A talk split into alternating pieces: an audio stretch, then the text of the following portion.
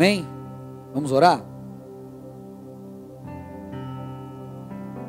Pai, como é bom estarmos em Tua presença e sabemos que agora o Teu Espírito vai mais uma vez nos ministrar e nós pedimos que seja muito mais do que mais um culto, mais uma mensagem nessa igreja, mas que o Teu Espírito possa operar de uma maneira individual, transformando as nossas vidas, a nossa mentalidade, a nossa conduta, que nós sejamos confrontados em amor pelo Senhor e que, como eu acabei de dizer, Pai, sejamos mudados eu te peço, envia os teus anjos aqui, anjos guerreiros, Pai, guerreando em nosso favor, cooperando com essa palavra, e nós declaramos, Pai, que nada nem ninguém impedirá o teu agir nessa noite, e a tua vontade será estabelecida nesse lugar, em nome de Jesus. Você quer dar um amém bem forte, uma salva de palmas ao nosso Senhor, amém?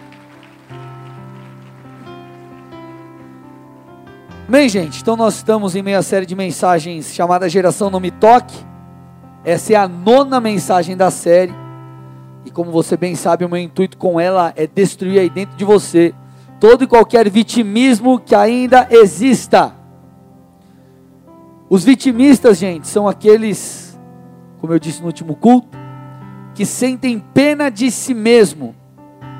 O vitimismo, o que, que ele faz com as pessoas, meus irmãos? Ele, ele faz com que as pessoas projetem a culpa pelo seu pecado, pela sua falta de resultado, enfim, nos outros e ele projeta a culpa no pai, na mãe, no passado, no presente, no futuro, no, no governo, no partido político, em todos, em todo e qualquer aspecto, menos em si mesmo.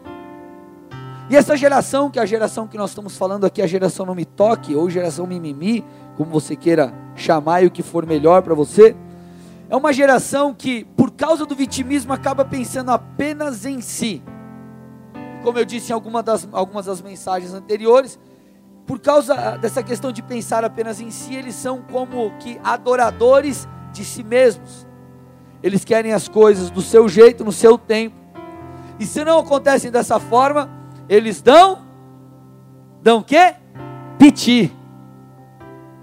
Eles dão piti e se sentem profundamente injustiçados. Essa, infelizmente, é a geração que tem estado vivido em nossa sociedade. Uma geração que quer viver coisas boas sem pagar o preço, é uma geração que, se as coisas não acontecem do jeito, do jeito que quer, no tempo que, que espera, dá piti, enfim, essa é a geração em que nós vivemos, porém nós precisamos nos levantar contra todas essas coisas, por isso que nós temos falado, por isso que eu tenho ministrado essa série, amém, gente? Agora, Além dessas características, qual é uma outra característica da geração não me toque? A geração não me toque, eles são, essas pessoas são, elas não querem ouvir a verdade completa do Evangelho, mas estão apenas dispostos ou dispostas a ouvirem o que é conveniente. Então a geração não me toque não está muito interessada na totalidade do Evangelho, eles estão interessados em pegar a Bíblia grifar ali a parte que lhes interessa e fazer apenas daquilo uma verdade em sua vida. E o que essas pessoas procuram, é, é, é o que é conveniente para elas ouvirem? Uma das coisas é: não existe preço para seguir a Jesus. Essa é uma verdade que eles pregam. Não, pastor, não tem negócio de pagar preço. Isso daí não tem nada, não, pastor. É uma geração que quer ser cheia do Espírito Santo, mas não está muito afim de orar, não está muito afim de jejuar, não está muito afim de conhecer a Jesus. É uma geração que quer se mover no poder do Espírito, mas não quer conhecer o Deus que tem o poder. É uma geração que quer estar próximo de Deus, mas não quer se arrepender, e não existe proximidade com Deus sem arrependimento. Arrependimento é o princípio básico do evangelho da vida com Deus. Eles querem o que? Eles querem que seu ministério rompa, eles querem luzes, flashes, likes, seguidores, mas não estão muito afim de amar o próximo, não estão muito afim de liderar pessoas. Então, nessa noite, meu irmão e minha irmã, eu vim aqui para te dizer que andar em intimidade com Deus, viver debaixo do poder de Deus, viver a totalidade das promessas do Senhor, tem sim um preço. E o preço não é pequeno. Eu vim aqui, querido, para explicar para você é, a totalidade do evangelho e não vim falar sobre um evangelho diluído.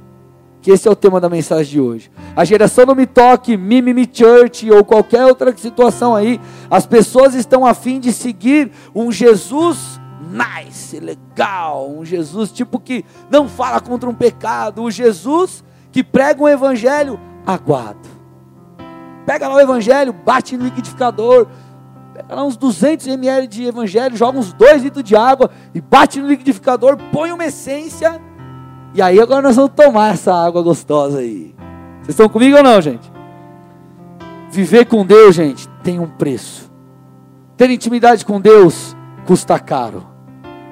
Ser usado por Deus, poder de Deus, existe um preço a ser pago. Ter uma liderança ou o seu ministério romper, existe um preço a ser pago. E eu vim aqui para dizer isso para você. Você vai sair daqui entendendo isso hoje, no nome de Jesus. Amém, gente? Sim ou não?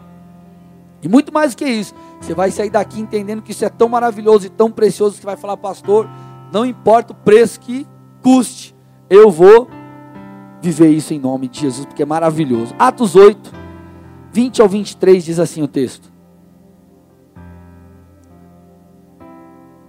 Pedro respondeu: Pereça com você o seu dinheiro. Você pensa que pode comprar o dom de Deus com dinheiro? Você não tem parte nem direito algum nesse ministério, porque o seu coração não é reto diante de Deus.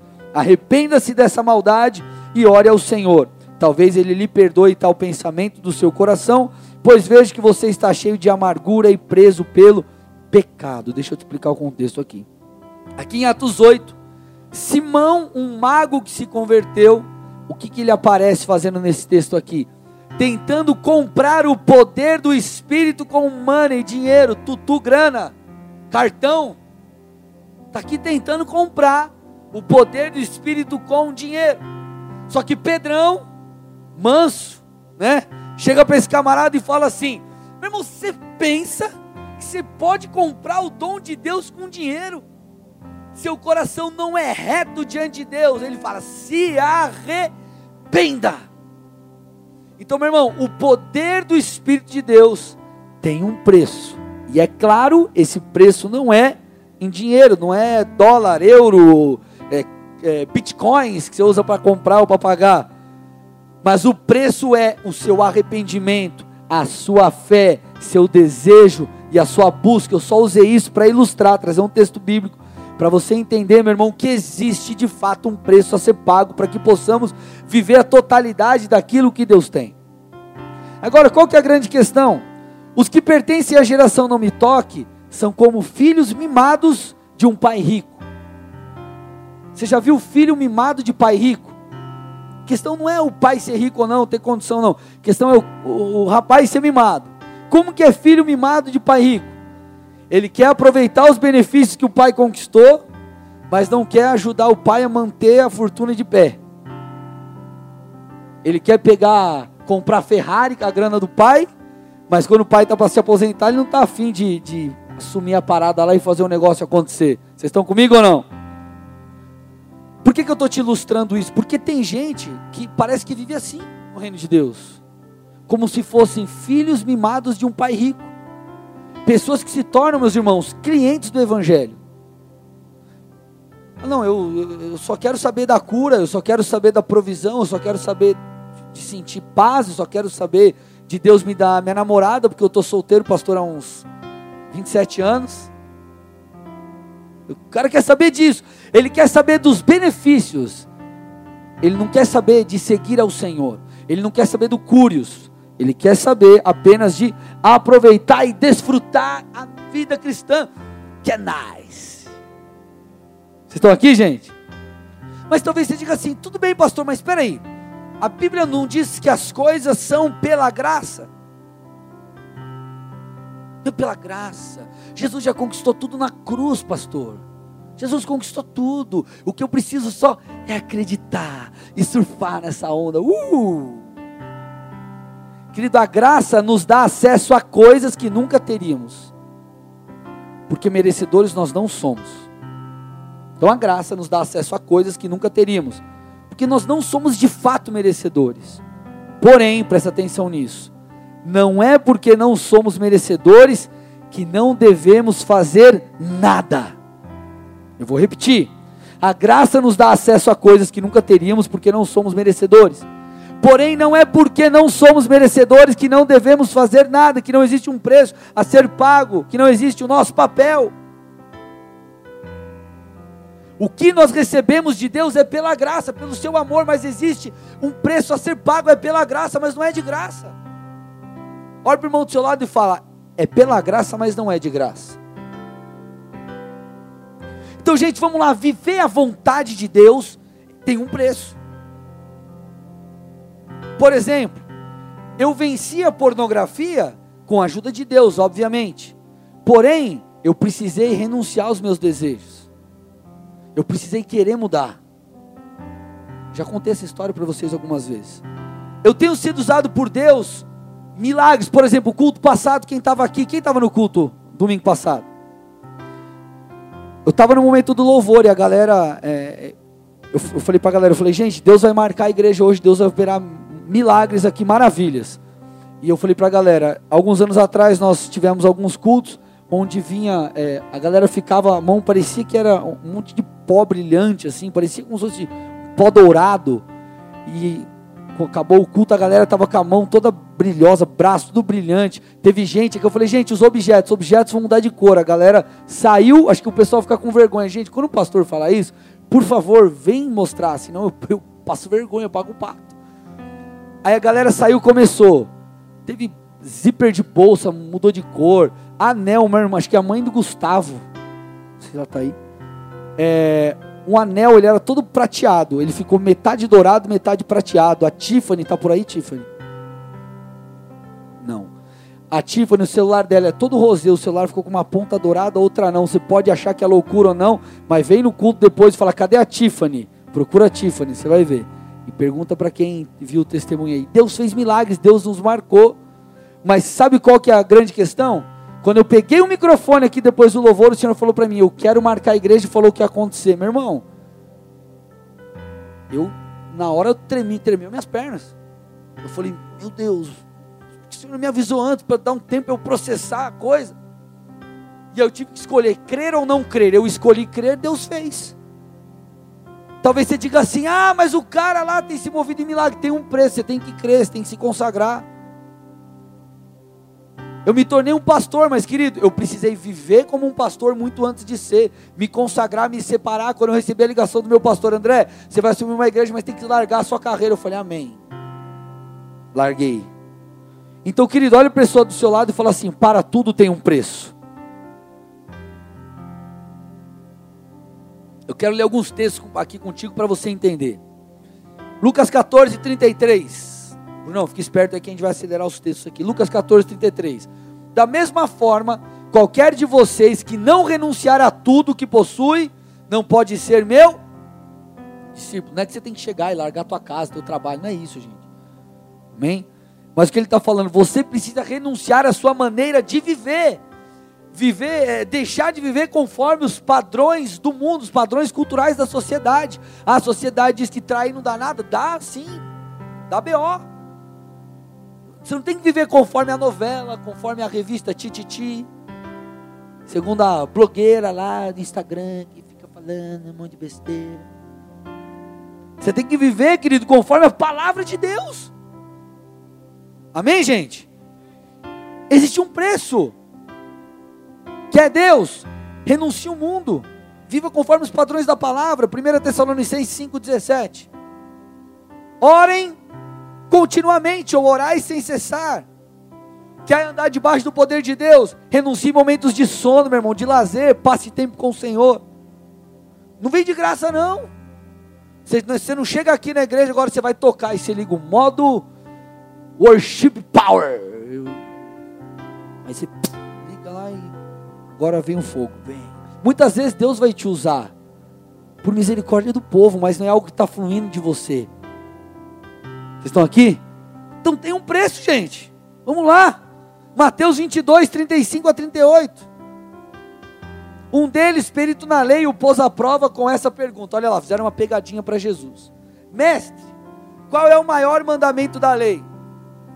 Respondeu Jesus: Ame o Senhor, o seu Deus, de todo o seu coração, de toda a sua alma, de todo o seu entendimento. Esse é o primeiro e maior mandamento. Quer mais de Deus? Ame a Deus acima de todas as coisas. E amar a Deus, porque assim, ó, eu falei, acho que foi na quinta-feira.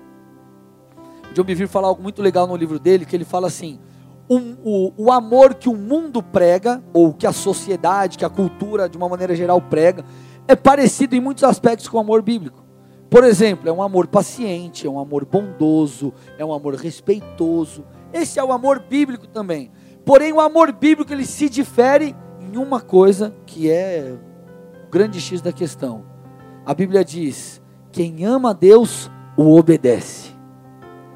Você pode ser carinhoso, amoroso, você pode ser um pregador muito legal, você, cara, você pode ser top, um, um, um docinho de pessoa. Amém? Respeitoso com todo mundo, cuticute, 100%. Se você não obedece a Deus, você não ama. Ah, mas se eu canto música para Jesus, eu componho música para Jesus, eu faço worship, eu faço rap, eu faço reggae, eu faço tudo para Jesus. Sirva Jesus, vem na igreja, dou meu dízimo, você obedece a Deus? Não, então você não ama. Então, se amor é obedecer, o que é mais importante para você, Jesus ou as outras coisas? Por exemplo, se Deus é mais importante para você, por que você falta no culto para ver novela? Só um exemplo, tá, gente? Só um exemplo. Ou no, novela tá meio. Tá bom, é. Seriado. Se Deus é mais importante para você do que o dinheiro, por que, que você ainda tem ressalvas em relação a dízimos e ofertas? Porque é, é, é um negócio meio ilógico.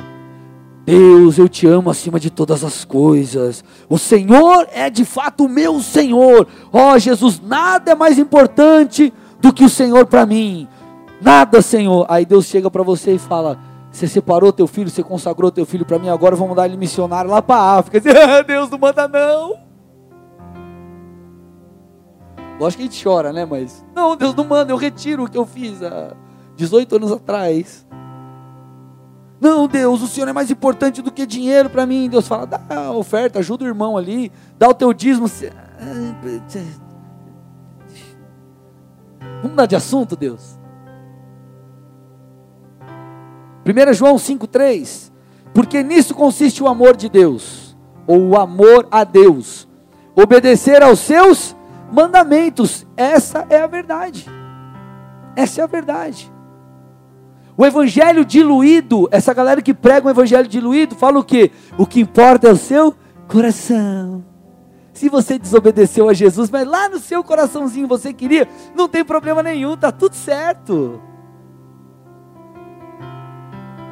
É claro, querido, que muitas vezes nós vamos desobedecer a Deus não querendo fazer isso. Paulo diz: o bem que eu quero eu não faço, o mal que eu não quero esse eu faço. Temos esses dilemas, porém você precisa se arrepender e você precisamos nos arrepender. Então, quer mais de Deus? Obedeça o que Ele diz. Porque o papo que é dito por muitos é: Pastor, tudo pode ser feito em nome da graça.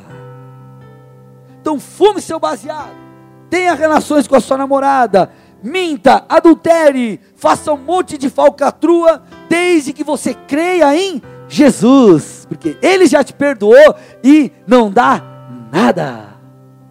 O Jesus do Novo Testamento é, é, um novo Jesus, não é o Jesus do Antigo Testamento, não é o que criou todas as coisas, é um Jesus agora, uh, legal, massa. Não precisa ter compromisso com Deus, o que importa é você simplesmente crer. Agora, que crença é essa, gente? Ou que fé é essa que nos move a viver como que rasgando a Bíblia? Uma coisa é o camarada que está chegando, cheguei na igreja, pastor. Sei nem quem é Jesus. Jesus para mim é um cara aí que eu sei que pendurado numa cruz e falam que me ama. Para esse é tudo novo. O cara está aprendendo que o cara nem sabe o que é pecado. Lembro, eu lembro quando eu cheguei na igreja, o pastor usava uns jargões, porque tem uns jargões de crente, né? Eu falo, mas o que ele está falando? Tipo, o vaso. O vaso. Aí você fala, o que é varão? O que é varão? É uma vara grande. O cara nem. Vem com o teu fogo, Deus. Cara, ô Jesus, cadê? Chama o bombeiro. Tipo, cinco, o cara orava em línguas. O que é isso? O cara tá, sei lá, em transe. Não sabe nada. E glória a Deus, você está chegando. E se você está chegando, é que você foi atraído pelo amor de Deus e você vai sendo transformado de uma maneira que natural, o processo é natural, é em amor. Agora, você que é um camarada crente, que história é essa de viver tudo em nome da graça, eu posso tudo? Porque tem gente confundindo liberdade com libertinagem. Porque o mesmo Jesus da graça que falam por aí que é o Jesus nice, legal, é o mesmo Jesus que disse lá em Mateus 5:28, mas eu lhes digo, qualquer que olhar, qualquer que olhar para uma mulher para desejá-la, já cometeu adultério com ela em seu coração. Então, o Jesus da graça, o Jesus cool, o Jesus legal, é o Jesus que elevou o nível da coisa. Ele falou: adultério agora não é mais a consumação do ato. Adultério é você olhar para sua mina e você falar, mano.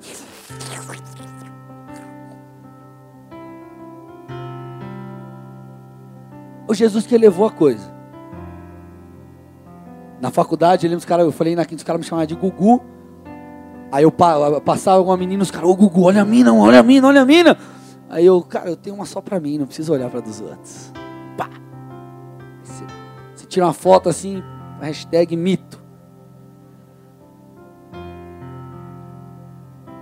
Então, gente, vamos lá. Alguns pregam a liberdade de fazer o que querem e usam a graça para respaldar o seu pecado. Não, é por causa da graça. Uh, legal. Agora vamos lá, gente. Será que isso é bíblico? Efésios 5, 25 a 27.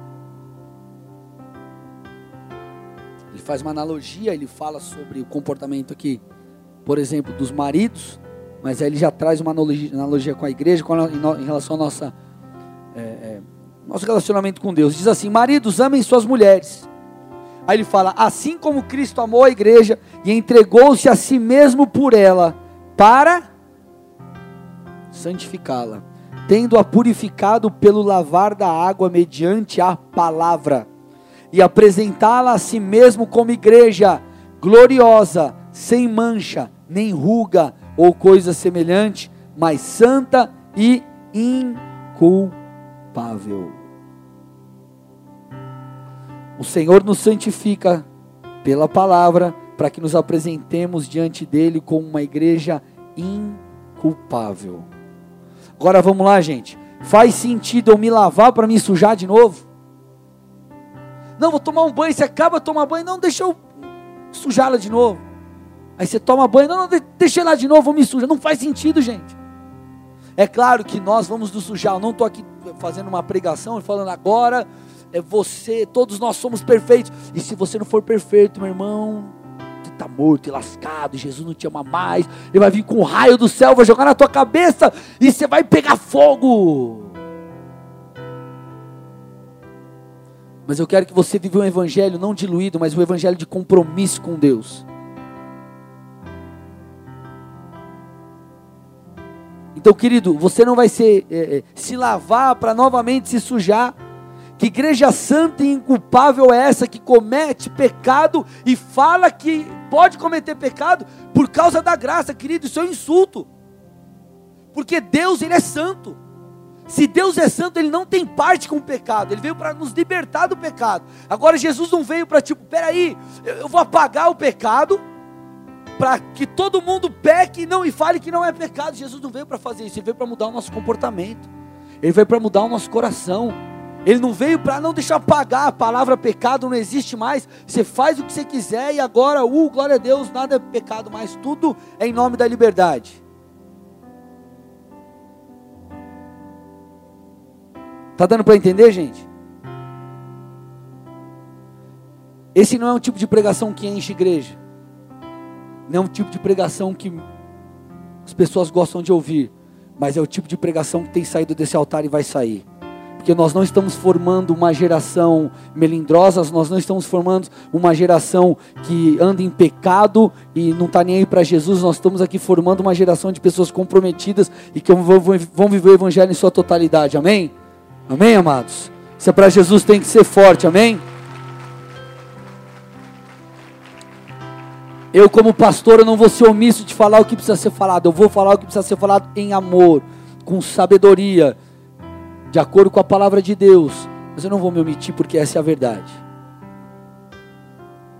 E mais, meus irmãos, a Bíblia diz, ela ordena que nós sejamos santos. 1 Pedro 1, 1 de Pedro 1, 15 e 16. Mas assim como é santo aquele que os chamou, sejam santos vocês também em tudo que o fizerem, pois está escrito: sejam santos, porque eu sou santo. Então, amor, amar não é obedecer a Deus? Amar não é só ficar tipo, Jesus, we love you. Você tira uma fotinho, faz um, põe um story bonitinho assim. Aí se a menina põe um monte de coraçãozinho assim, põe aquela coisinha do gatinho, do cachorrinho, escreve Jesus, põe um coraçãozinho bombando assim. É muito mais que isso. É você fazer isso. Adorar, cantar, servir, se entregar, chorar na presença de Deus, passar tempo com Ele, mas também o obedecer. Só que que algumas pessoas fazem? Aí os vitimistas, o mimimi, a geração não me toque, aquela galera que quer viver um, o evangelho batido um liquidificador. Fala o quê? Não, pastor, mas é impossível andar em consagração, é impossível andar em separação, com esse mundo. É impossível andar em santidade. É impossível vencer a pornografia. É impossível parar de mentir, pastor. E largar o baseado, pastor. Isso não dá. É plantinha, pastor. É de Deus. Plantinha.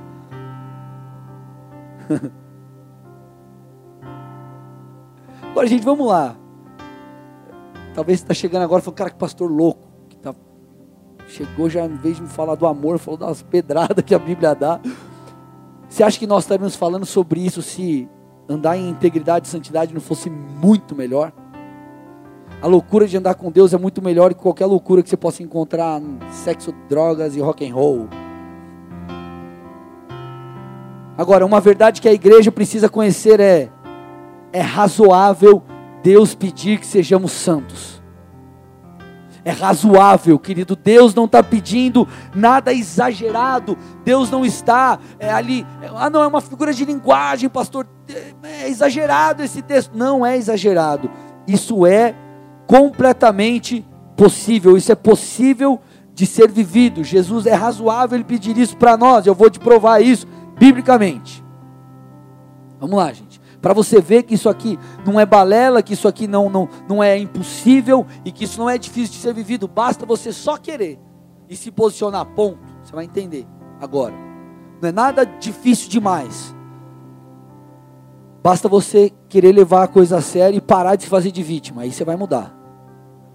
Levítico 28. Obedeçam aos meus decretos e pratiquem-nos. Olha o que diz agora. Eu sou o Senhor que os eu sou o Senhor que o santifica. Tudo começa com Deus, com o desejo dele, com a ação dele, o Senhor que nos santifica. João 14, 26. Olha lá, gente. Mas o conselheiro, o Espírito Santo, que o Pai enviará em meu nome, ele já veio, o Espírito Santo habita dentro do coração de todo aquele que nele crê. Lhes ensinará todas as coisas e lhes fará e, e, e lhes fará lembrar de tudo o que eu lhes disse. Então o Espírito Santo vai te ensinar como fazer. João 16, 8. E quando ele vier, o que está escrito? Convencerá o mundo do pecado, da justiça e do juízo. Vamos costurar aqui os três. Primeira coisa, nós somos santificados por Deus. A santificação não é possível pelo seu próprio esforço, não é algo que vem de você. Você precisa cooperar, mas não vem de você, é algo que vem de Deus. E como que isso acontece? Através do Espírito de Deus que habita em você e te convence. E fica lá, filho, larga isso, filho, deixa aquilo, filho, para de viver dessa maneira, muda, muda o seu comportamento, muda a sua atitude. E através do mesmo Espírito, o mesmo Espírito que convence é o Espírito que ensina. Então vamos lá, gente. Basta você querer. Eu quero me santificar. Eu quero mudar de vida. Eu quero mudar o meu comportamento. Ei, é o Senhor que vai operar isso. Através do Espírito Santo. Então o Espírito Santo vai começar a te convencer. Se você quer, eu quero, ele vai te convencer. Na verdade, ele vai te convencer até para você querer. Ele vai começar, filho, não vale a pena. Vive, muda sua vida, muda sua vida, muda sua vida, ele te convence. E quando você fala, legal, Jesus, eu estou convencido, mas como que eu faço? Ele vai te ensinar, ele te ajuda, ele te sustenta. Filho, para de fazer isso, para de fazer aquilo. Ele vai te convencer e ele vai te ensinar. Então, gente, se é Deus quem opera isso em nós, se é o Espírito de Deus que nos convence, se é o Espírito de Deus que nos ensina, será que não é razoável Deus pedir para a sua igreja andar em santidade? Porque se Deus nos capacita e nos respalda dessa forma, se nós não andamos em integridade, é porque nós não queremos, essa é a verdade. Não é culpa da sua avó, da sua mãe, do teu contexto familiar, é maldição hereditária, pastor. É o, é o capeta que em vez de mandar um, mandou cinco demônios, ficou difícil, pastor. A culpa é da, da do Bolsonaro, do Lula, sei lá de quem. Não, pastor, eu roubo porque eu pago muito imposto. Vocês estão aqui, gente, ou não? A culpa não é de nada disso. A verdade nua e crua é que a culpa é nossa. Aí aquelas pessoas põem na rede social, né? Pronto, falei. Já viu aí? O cara fala, pronto, falei. Querido, viver uma vida de pecado é fruto da nossa escolha e não de uma falta de opção. Não, pastor, é, você sabe, né? É a opção que eu tenho. Não é a opção que você tem. É a opção que você escolheu. Então eu estou aqui nessa noite, meu irmão, para que, quebrar as limitações em sua vida.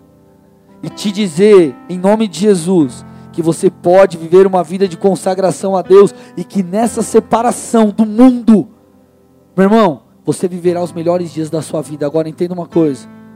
Separação do mundo não é você pegar e agora, não, pastor, vou virar um ET. Não vou mais conversar com meu irmão porque ele não é crente. Não é isso não, gente. Deus não te separou do mundo, te mandou para outro planeta. Você tem que ser luz no mundo. Agora, você tem que saber a hora de se misturar, a hora de não se misturar. Vocês estão aqui? Agora, sabe quem não vai conseguir andar, andar, andar em retidão? Quem não quiser quem se fazer de vítima. Então, o vitimista vai continuar dando desculpa, ou melhor, o vitimista nem vai vir no culto e nem vai escutar a ministração para ele não ter responsabilidade diante dos seus pecados. Ele vai simplesmente pegar e falar: Eu não vou nem no culto, porque eu sei que o pastor vai me confrontar, a palavra de Deus vai me confrontar, então eu prefiro não ir para eu nem responsabilidade de ter e viver essa vida medíocre que eu estou afim de viver. Vocês estão aqui, sim ou não?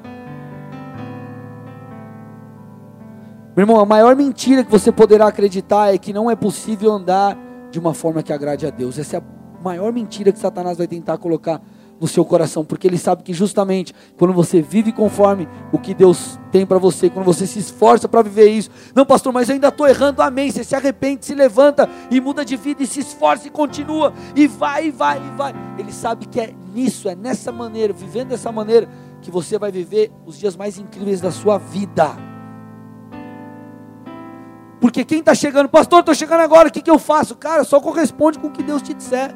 Se você chegou aqui, o Espírito Santo te ministrou, faz o que ele te pedir. Não te ministrou, você continua caminhando e continua vindo. O Espírito Santo vai te convencer. É Ele que opera tudo em todos. Agora, o papo da geração não me toque é: viva do jeito que você desejar, porque o sangue de Jesus te santifica. O sangue de Jesus te purifica. O sangue de Jesus não é uma máscara, ele não é uma.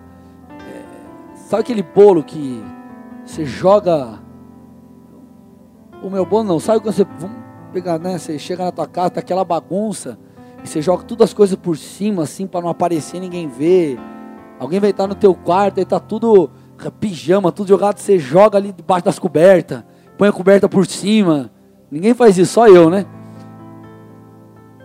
O sangue de Jesus não é para cobrir e esconder o que está debaixo, meu irmão.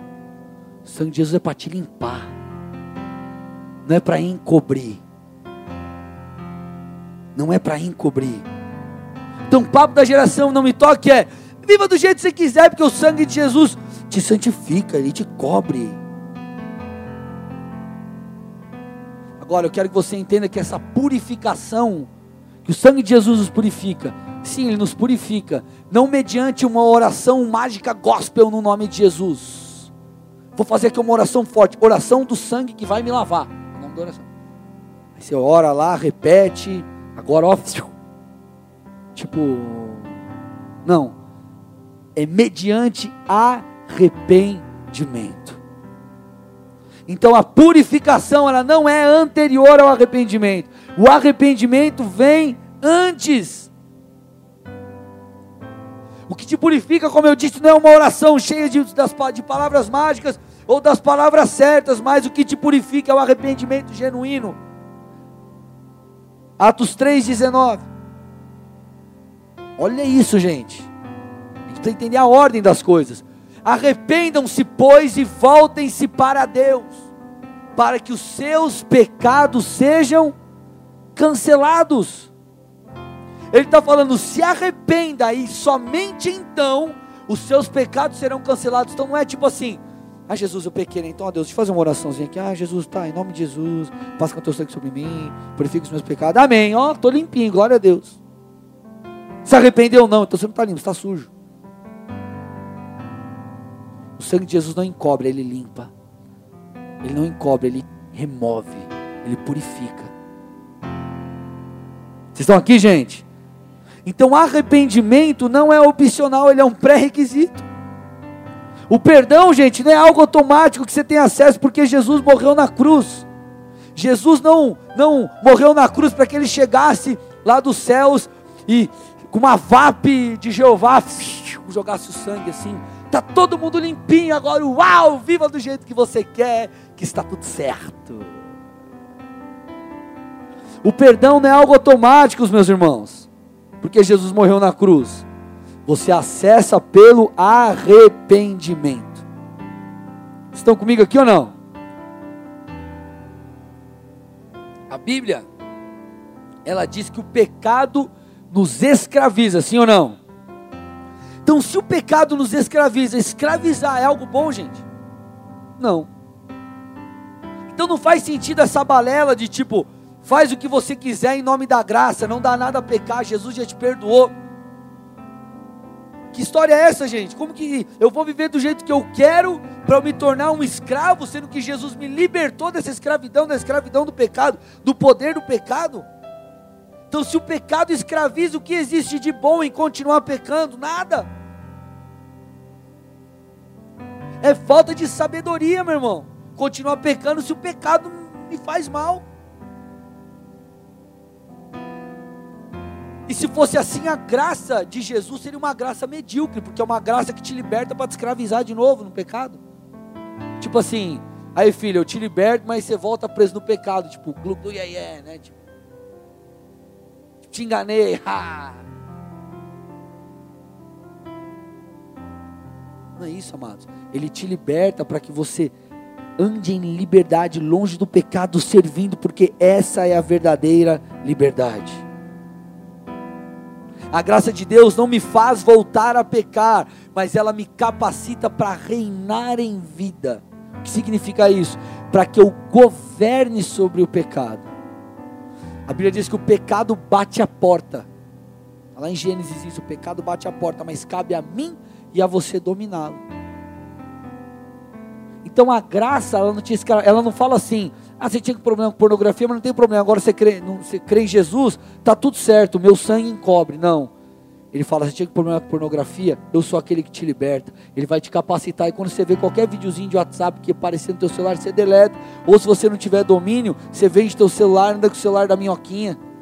Ou os orelhão, sei lá, carta, correio, pombo. Sei lá o que você vai fazer. Código Morse. Mas a graça ela te capacita para andar em liberdade. A graça ela faz de você, ela te dá autoridade para mudar de vida. Cara, eu adulterava, eu não adultero mais. Eu mentia, eu não minto mais. Eu roubava, eu não roubo mais. Eu tinha problema com pornografia ou qualquer outra coisa, eu não tenho mais.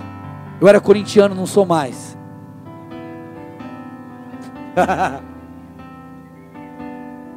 ah, irmão, Deus Jesus liberta. Brincadeira, corintianos, não fiquem bravos. Porque a galera fala assim: não, mas fazer o que você quer é sinal de liberdade. Diante da Bíblia, fazer o que quer é sinal de tolice, gente. De verdade. Você já, você já imagina uma cidade sem lei, sem normas? Como que seria? Imagina você lá na sua casa, você com seus filhos, não tem regra. Cada um come o que, o que quer, cada um faz o que quer e vira uma bagunça, ou não? Então essa questão de liberdade é, igual, não existe regras, querido, isso é a maior baboseira. As regras, inclusive as leis bíblicas, são boas. Tem gente que fala assim, eu vi uma pessoa falando o seguinte, mas a, a, a graça, ela é oposta à lei. Mentira, irmão. Que graça oposta à lei? A lei, ela é boa. Ela aponta para o pecado, ela mostra aquilo que você tem que ser mudado. Jesus vem para te capacitar para você ser livre e liberto. Vocês estão aqui, meus irmãos, sim ou não?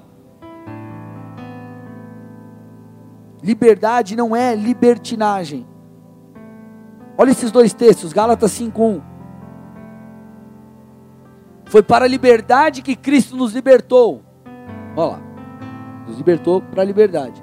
Portanto, ele fala: permaneçam firmes e não se deixem submeter novamente ao jogo de escravidão. Então, que história é essa? Que abobrinha é essa que falam?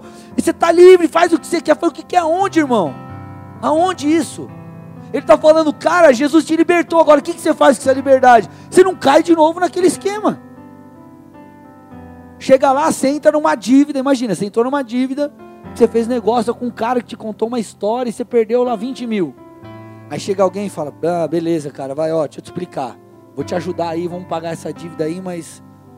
Cara, pelo amor de Deus, olha isso, cara. Não, não faz sentido você entrar num negócio desse. O cara vai lá e paga. Aí você entra de novo no negócio. É tipo isso. Te, te libertei, te livrei, agora você vai de novo fazer o que você não tinha que fazer. Gálatas 5,13, alguns versículos após. Irmãos, vocês foram chamados para a liberdade, mas não usem a liberdade para dar ocasião à vontade da carne. Então ele está falando, cara, não usa a sua liberdade para você fazer o que você quer. Então que abobrinha é essa? Porque, gente, de verdade, você tem que tomar cuidado com quem se ouve pregar, quem que se escuta no YouTube. Não, mas o cara tem um monte de seguidores, que seguidor não adianta. E daí? O que o texto está falando? eu te livrei, ou eu te libertei para você não dar ocasião à carne. Que história é essa que você faz o que você quer e está tudo certo e legal, porque o sangue de Jesus te cobre? Então os textos estão dizendo aqui, a Bíblia, não volte a viver como escravo do pecado, faça bom uso da sua liberdade. Jesus nos liberta para que nós vivamos uma vida nova, uma vida incrível, uma vida diferente. Então qual é o problema da geração não me toque? Não aceita ser confrontada. É uma geração que quer construir um Jesus que se adapte à sua maneira de viver.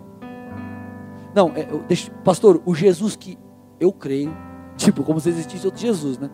Jesus que eu creio, Jesus que tipo, isso aqui não dá nada. É um Jesus tipo, século 21. Jesus tipo, sei lá, Alguma coisa que o cara inventa. Eu pensei, não veio uma ideia agora para falar. Então eles não querem um Jesus curios, não querem um Deus Senhor, eles querem um Deus ajustável, um Deus maleável, um Deus de tipo de massinha. Deus de massinha. Agora eu vou botar um bracinho nesse Deus. Ele faz assim e cola um bracinho. Faz assim, cola outro bracinho. Agora eu não gostei. Esses dois braços estão muito feios. Ele está parecendo que está muito bravo. Aí põe uma, uma carinha de feliz assim sorrisinho. Agora eu não gostei, esse Jesus aqui, ele não está muito legal, deixa eu ajustar ele aqui. Olha para o irmão do seu lado e fala: não, não faça um Jesus de massinha.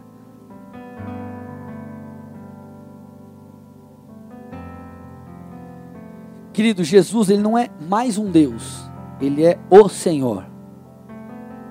Único, não tem outro. E Paulo já alertava para essa estação em que nós viveríamos. Paulo alertou Timóteo, o encorajou a permanecer firme. Vocês estão comigo, gente? Amém? 2 Timóteo 4. 2 Timóteo 4. Olha o que diz, versículos 2 a 4. Pregue a palavra, Paulo falando para Timóteo, pregue a palavra, esteja preparado a tempo e fora de tempo, repreenda, corrija, exorte com toda paciência e doutrina. Aí ele diz: Pois virá o tempo em que não suportarão a sã doutrina, pelo contrário, sentindo coceira nos ouvidos, segundo os seus próprios desejos, juntarão mestres para si mesmos. Eles se recusarão a dar ouvidos à verdade, voltando-se a mitos. Então, gente, nós estamos vivendo num tempo como esse tempo onde muitos não suportam mais ouvir o verdadeiro evangelho. Você fala de Jesus Senhor, fala de Jesus, é, da santidade de Deus, o cara hum, dói, o cara. Isso não. O Jesus que eu creio é um Jesus de massinha.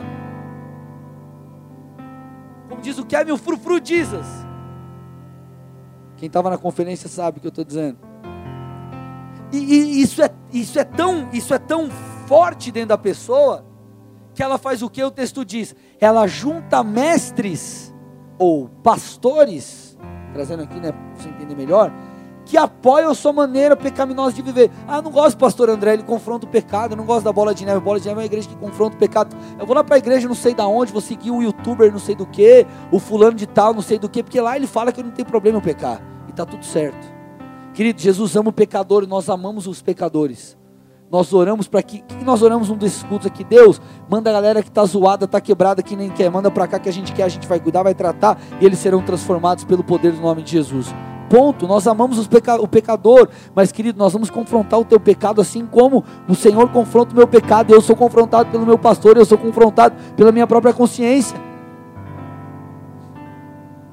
Porque, querido, senão nós, nós, nós vamos permitir, ou enfim, as pessoas acabam criando bezerros de ouro. Eu preguei isso em uma das mensagens da série. Ou deuses que apoiam a sua maneira de viver. Não vou fazer esse Deus, porque esse Deus me entende, esse Deus é, não me confronta e para esse Deus está tudo certo, está tudo bem. É um Deus que também não fala comigo, é uma porta parada ali. Eu te pergunto, meu irmão, você tem construído deuses para si? Você tem ajustado o Deus da Bíblia? Você tem feito um Deus de massinha? Ou você tem submetido à verdade do Evangelho? Porque Ele é Deus, não eu e você. Porque se você procurar, você vai encontrar pastor, igreja, como eu disse, qualquer pessoa para te apoiar. Cara, tem de tudo. E você vai achar. A questão é: você está à procura de um Deus que te apoie ou você está à procura do verdadeiro Deus?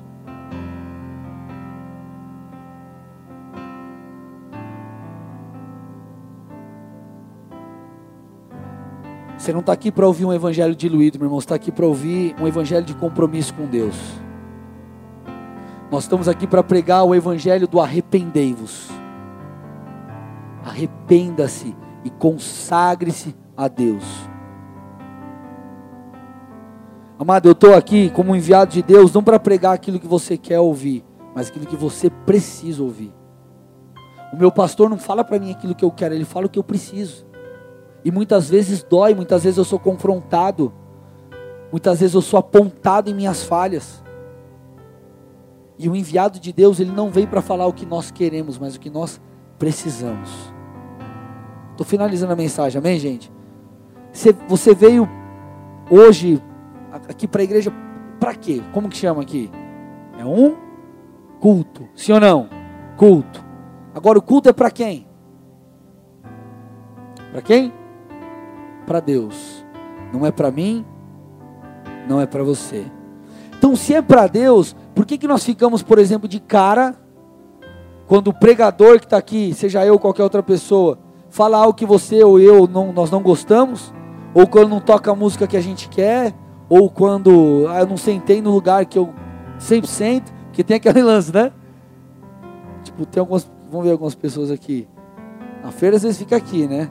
Mas o Marcão, Marcão tá ali. Quem mais? Deixa eu ver aqui, senta. Tiago sempre tá ali. Rafa, Sabrina sempre estão ali naquela última fileira. Brandon, geralmente você fica aqui nesse miolinho também. Eu sei, o Grilo geralmente está aqui, tocando. A Jenny sempre está ali, tá ali. Enfim, querido, nós estamos aqui para cultuar Deus. Deus é o centro, Ele é o centro de tudo, não, não sou eu, não é você. É Jesus que é o centro, cara. É Ele que tem que ser cultuado, adorado. Tudo vem dele e volta para Ele.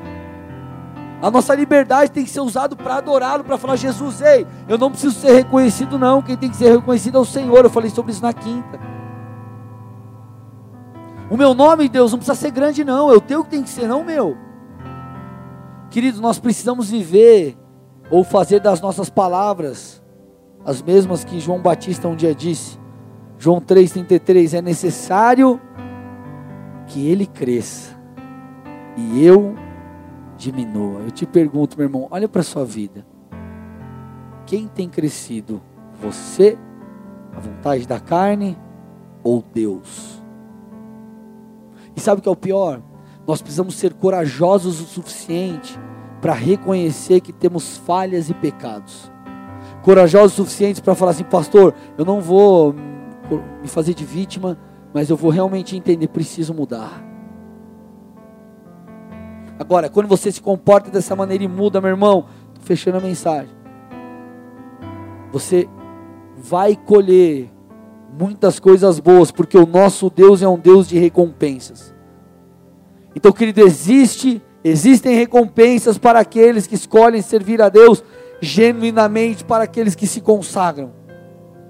Então, se você decidir hoje, além de, de falar de tudo, a vida eterna, se você escolher seguir a Jesus, amado, se você escolher, além de seguir a Jesus, se consagrar, viver o evangelho de verdade, você vai ser usado poderosamente por Deus. Querido, você vai ter experiência, ou experiências que os outros não têm, você vai ter intimidade com o Senhor. Ele será o seu socorro no dia mal. Você vai ter acesso a coisas como o choro pode durar uma noite, pode passar mal veneno. A alegria vem pela manhã. Ele, querido, é aquele que vai te consolar. Por quê? Porque a sua paz não depende de circunstância, depende daquele que habita dentro de você, que é o príncipe da paz. Você vai ter consolo, você vai receber provisão sobrenatural, você vai prosperar, você vai ser feliz, você vai ser pleno, você vai chegar no fim da sua vida, cara, eu vivi por um propósito. Eu não vivi uma vida achando que a minha maneira de viver era melhor, não, mas eu vivi conforme Deus tinha. O que Deus tinha e, cara, eu estou pleno, me sinto pleno. Meu irmão, te pergunto nessa noite: o que você está esperando para mudar de vida? Pastor, eu estou esperando conseguir. Meu irmão, essa não é a resposta. A resposta é: Pastor, eu preciso mudar. Pronto, é isso que você precisa responder. Né? Esperando conseguir, porque isso é vitimismo. Agora, Pastor, eu quero mudar. Aí, querido, tudo começou já. Porque é o Senhor que te santifica, o Espírito de Deus vai te convencer, o Espírito Santo já começou a te convencer se essa foi a tua resposta. Ele vai te capacitar. Então você precisa, querido, de fé. Você precisa se entregar. Ele é quem faz. O que você precisa fazer é voltar-se para Deus. Pastor, eu quero viver uma vida de entrega, uma vida de consagração. Volte-se para Deus. Entregue a sua vida a Ele. Ou você, meu irmão, está disposto a abrir mão de tantas coisas boas que Deus tem por causa do pecado. Ou está disposto a chegar lá no fim da sua vida e falar, cara, eu podia ter vivido tanta coisa boa, mas por causa de uma bendita pornografia, um adultério, ou sei lá, eu achei que era legal viver uma vida tipo sexo, drogas e rock and roll, e achei que era legal. Agora estou nessa desgraceira no final da minha vida. Deixei legado nenhum, estou vazio de mim mesmo, não colhi nada de bom porque só plantei desgraça. Eu tenho certeza que essa não é a vida que você quer viver.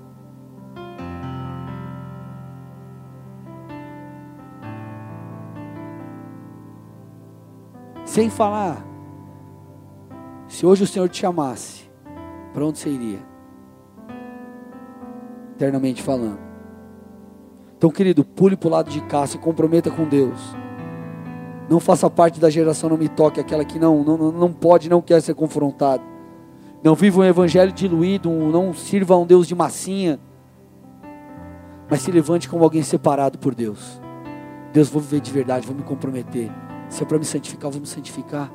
Se para largar a pornografia eu tiver que vender meu computador, Deus, eu vou vender. Se eu tiver que, para me acertar com a minha esposa, pedir perdão para ela porque eu adulterei, eu vou pedir.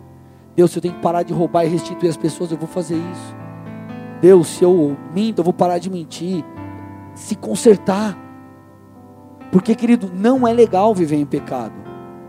Não vai trazer coisas boas para você. Você pode colocar uma máscara e fazer uma máscara tipo assim, que tá tudo certo. Mas só você sabe o vazio que é.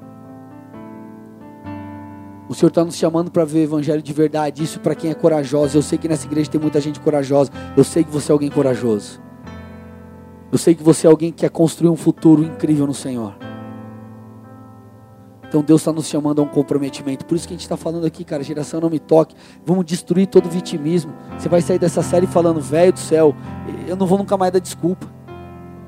Mas eu vou olhar para mim e vou falar, cara, se eu não presto, eu vou falar que eu não presto se eu presto, mas está alguma coisa errada, Deus, eu estou prestando, mas eu preciso mudar uma parada ali. Você não vai mais fazer de vítima, mas você vai reconhecer aquilo que precisa ser mudado e você vai mudar. Porque, querido, nós não dependemos da força do nosso braço.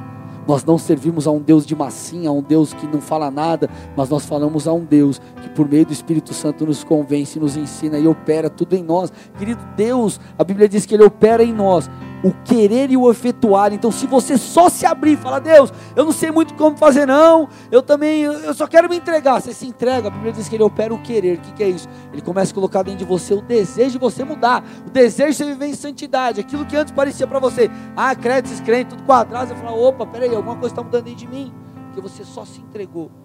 E além disso, ele vai começar a operar o realizar. O que, que é isso? É a capacidade para você mudar querido, que desculpa nós temos? Nenhuma. Não dá para a gente se fazer de vítima. Ah, Deus, mas puxa, se eu, é, é, eu vou perder dinheiro. Teu Deus é dono do ouro e da prata. Deus, mas e se doer? Ele vai te consolar. Se eu não souber, Ele vai te ensinar. Ah, mas como que eu vou falar? Abre a sua boca, ora, abre a sua boca, Ele vai colocar as palavras na sua boca. Ah, cara, tem, sempre tem uma resposta para uma desculpa que você possa dar. Então nós não temos que dar desculpa, nós temos que querer, só isso. E se você não quer, se arrependa porque você não quer também. Deus, eu não estou muito afim, mas eu sei que eu preciso estar afim. Então, Deus, eu me arrependo por não estar afim, muda, faz com que eu fique afim. Pronto. É assim. Deus, Ele quer a sua sinceridade, Ele não quer a sua perfeição. Ele quer que você chegue diante do altar dele e fale: Deus, eu não consigo mudar, essa é a sua verdade. Deus, eu não consigo, essa é a sua verdade. Ó oh, Deus, eu estou fraco, essa é a sua verdade. Deus, eu estou, essa é a sua verdade. Ele quer a sua verdade. Porque quando você se coloca diante dele em sinceridade, a sinceridade, que se torna matéria-prima para que ele te mude e te transforme. Não vive o evangelho diluído. Porque o evangelho diluído não vai trazer nada de bom para você. Quer viver coisas sobrenaturais, quer viver os melhores dias da sua vida, quer ser alguém pleno, que anda em propósito, alguém que vai viver uma vida amarradão Sirva Jesus ou cure-os. Feche os olhos. Cure sua cabeça em nome de Jesus.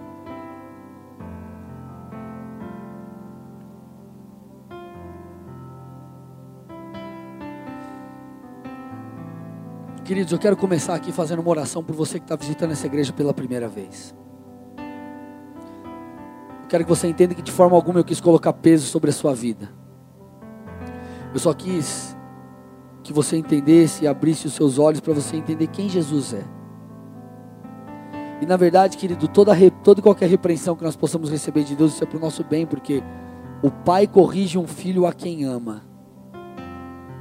E o que você precisa entender é que você está diante da maior oportunidade da sua vida, que é a oportunidade de ter um encontro com um Deus de verdade.